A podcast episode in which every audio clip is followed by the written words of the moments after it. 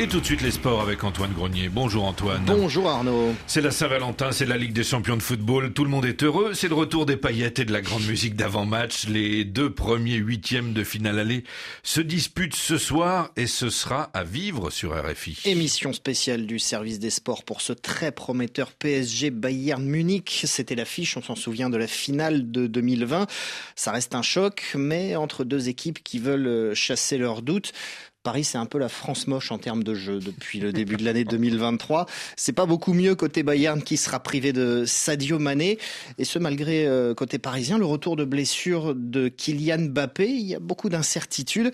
En plus de ce PSG Bayern, l'autre affiche opposera le Milan AC à Tottenham. Les clubs de Pape Matarsar et de Fodé Ballo-Touré face à face. Sacré défi également pour Pierre Kaloulou, le défenseur français d'origine congolaise. Il aura le coréen Hugminson et le croate Ivan Perisic dans sa zone, mais ça ne l'impressionne pas. On connaît tous les grands joueurs des meilleures équipes du monde et bien sûr Perisic et Hung-Min en font partie. On a déjà eu l'occasion de se frotter à des joueurs de ce niveau et je peux vous dire que nous serons prêts. C'est une chance d'avoir des adversaires de cette qualité. C'est le meilleur moyen de se tester.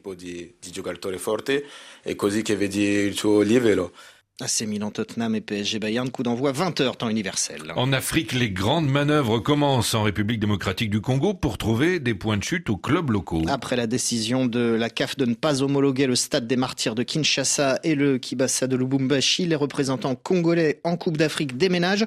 Le TP Mazembe, seul club qui a vu son stade validé, avait proposé d'héberger tout le monde, mais ça n'est pas l'option retenue. Ainsi, en Ligue des Champions, l'ASV Club de Kinshasa accueillera le Petro de Luanda à Brazzaville. Quant au Daring Club Motema Pembe en Coupe de la Confédération. Il recevra les Diables Noirs à Luanda, en Angola, et le FC Saint-Éloi Lupopo disputera sa rencontre contre les Marumo Gallants à Ndola, en Zambie. En boxe, Yaoundé devient la nouvelle place forte de la Confédération africaine. Le nouveau siège de la CAB a été inauguré lundi dans la capitale camerounaise. C'était le souhait du président de la Confédération dès son élection en 2022. Le Camerounais Bertrand Mendouga avait fait de ce siège à Yaoundé une des priorités de son début de mandat. Pour l'occasion, le président de la Fédération internationale, le russe Oumar Kremlev, a fait le déplacement. On termine avec le cyclisme et la conclusion des championnats d'Afrique sur route. C'était ce lundi au Ghana. Avec un titre érythréen sur la course élite homme, Enoch Moulbouran s'est imposé au sprint au terme des 132 km courus dans Accra, la capitale, l'Érythréen a devancé sur la ligne euh, ses 15 compagnons d'échappée. Le titre espoir revient lui à un Rwandais. Renus Wiriwe termine huitième et donc premier coureur de moins de 23 ans. Un titre qui conclut parfaitement ses championnats du monde, estime Félix Sempoma, le directeur sportif rwandais.